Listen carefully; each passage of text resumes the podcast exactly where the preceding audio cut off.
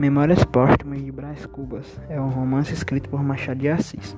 O livro tem um tom cáustico e um estilo com audácia e inovação bem objetivo.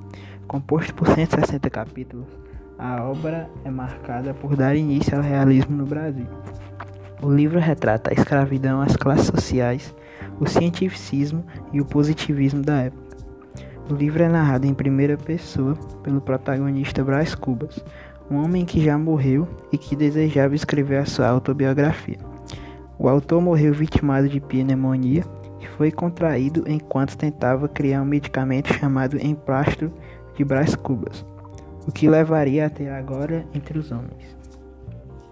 Em um capítulo do livro, o protagonista fala de sua infância e adolescência, de menino rico e mimado, que logo se apaixonaria por Marcela, uma prostituta de luxo.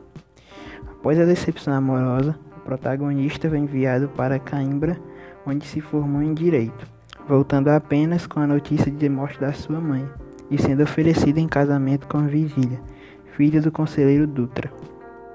Os personagens presentes na obra são Brás Cubas, Sabina, Coutrin, João, Bento Cubas.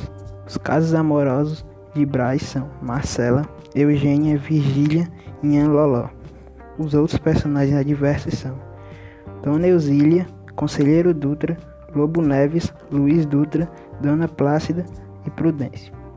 A obra conta as, as memórias de Brás Cubas, o que é diretamente ligado com o título.